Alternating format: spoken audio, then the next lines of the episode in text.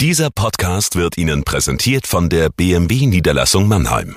Bei uns finden Sie die größte Auswahl an BMW Neu- und Gebrauchtfahrzeugen in der Metropolregion Rhein-Neckar. Darüber hinaus sind wir Ihr Kompetenzzentrum für Elektromobilität. Überzeugen Sie sich selbst und besuchen Sie uns. Auch online unter bmwmannheim.de. Wir heißen Sie herzlich willkommen.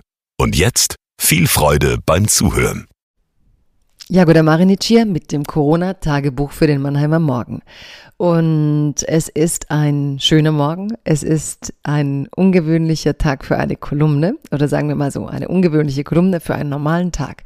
Also, ich habe heute tatsächlich über die Schwäne geschrieben und die Höcker-Schwäne haben nämlich zu Zeiten des Lockdowns ihre Brütezeit gehabt und das war eine schöne Erfahrung, die ich so noch nie gemacht habe, denn meistens ist man doch zu beschäftigt, um sich täglich Schwanennester anzusehen.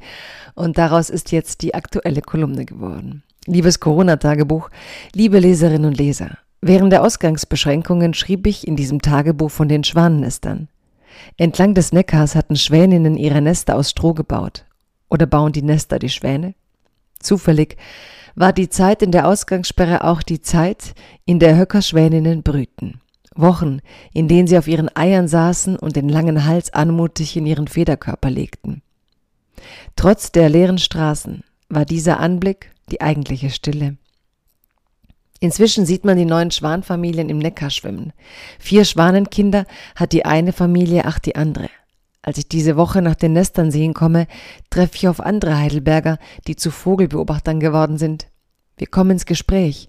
Auch deren Handys sind übervoll mit Bildern von der Zeit, in der die Eier gebrütet wurden.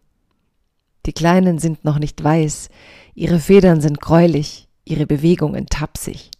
Sie ahmen ihre Mutter in allem nach, und ich empfinde eine solche Unterlegenheit gegenüber diesen Geschöpfen, weil sie sofort vom ersten Tag ihres Lebens an schwimmen können. Ich liebe Schwimmen, wie viel wir Menschen tun müssen, um es zu lernen. Überhaupt, bis wir uns bewegen lernen wie die Großen. Wir sind so hilflos in der ersten Zeit. Aus der Familie mit den acht Schwanenkindern ist eines bereits verschwunden, schimpfte eine Frau besorgt. Am liebsten würde sie die Kleinen überwachen. Immer wieder fällt mir auf, wie leicht es vielen fällt, Tieren gegenüber fürsorglich zu sein, wie leicht es vielen fällt, vor Tieren ins Gespräch miteinander zu kommen. Auf die Kleinen aufzupassen hingegen kam mir schon ein bisschen übergriffig vor, dafür hatten sie ja ihre Eltern. Niemand weiß, wie viele der Schwanenkinder durchkommen werden. Ihre Feinde sind zahlreich.